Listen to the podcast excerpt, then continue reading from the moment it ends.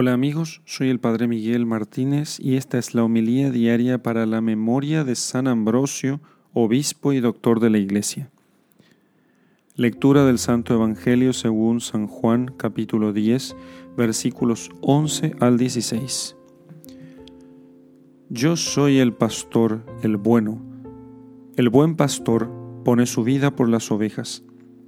Mas el mercenario, el que no es el pastor, de quien no son propias las ovejas, viendo venir al lobo, abandona las ovejas y huye, y el lobo las arrebata y las dispersa, porque es mercenario y no tiene interés en las ovejas.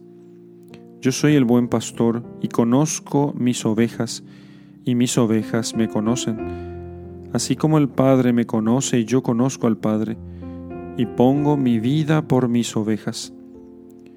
Y tengo otras ovejas que no son de este redil. A esas también tengo que traer. Ellas oirán mi voz, y habrá un solo rebaño y un solo pastor. Palabra del Señor. Gloria a ti, Señor Jesús. Queridos amigos, el esclarecido, lleno de luz, doctor de la iglesia San Ambrosio, obispo de Milán, fue hijo de un ciudadano romano llamado también Ambrosio, el cual era prefecto de la Galia, cuando le nació este hijo en cuya boca se dice que se vio posar un enjambre de abejas y que era como un símbolo, un indicio de, la divina elocuencia con que Dios lo, haría, lo habría de bendecir.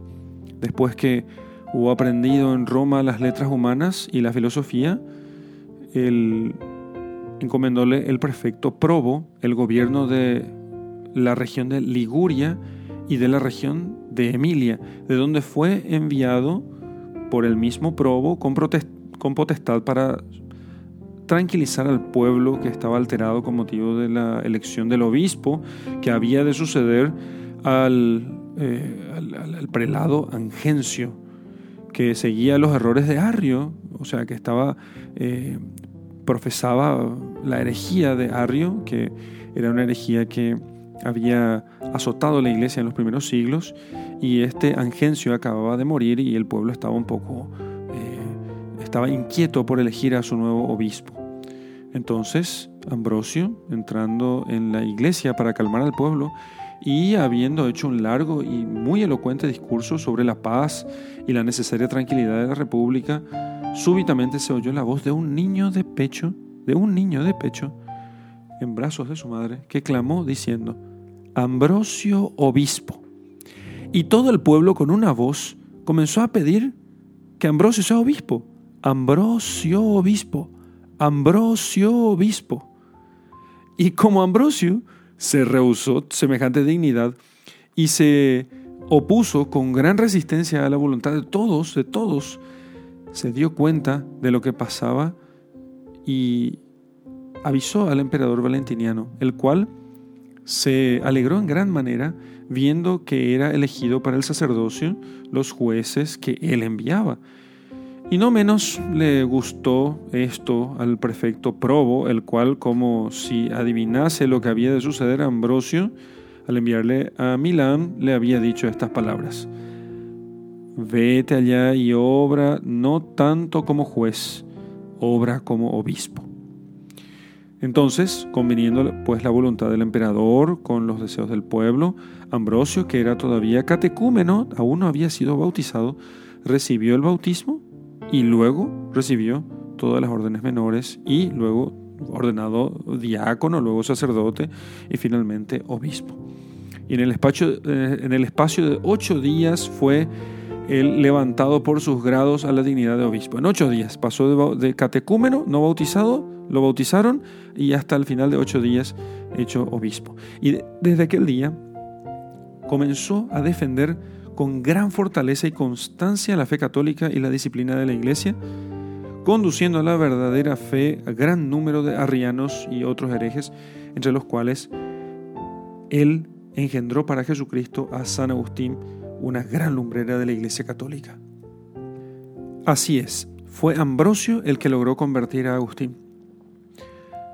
Partióse como legado a Máximo, que había hecho matar a Graciano emperador para moverle a penitencia, y negándose Máximo a hacer penitencia, el santo se apartó de su trato y de, conversar con él.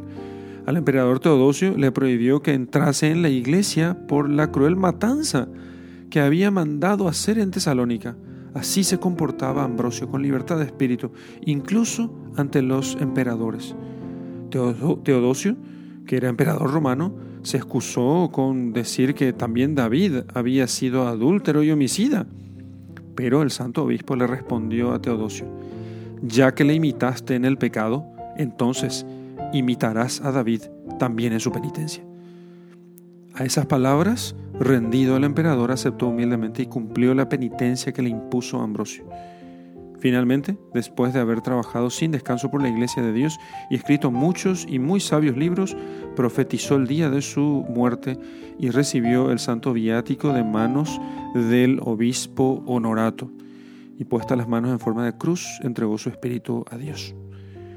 En la autoridad que Ambrosio ejerció sobre el emperador de Roma, se echa de ver cuán alta es la potestad sagrada de los sacerdotes de Jesucristo. Reconozcamos entonces en los sacerdotes la representación que tienen de Dios, recordando aquellas palabras de Cristo que les dijo, quien a ustedes escucha, a mí me escucha, y quien le desprecia a ustedes, a mí me desprecia. En el nombre del Padre y del Hijo y del Espíritu Santo. Amén.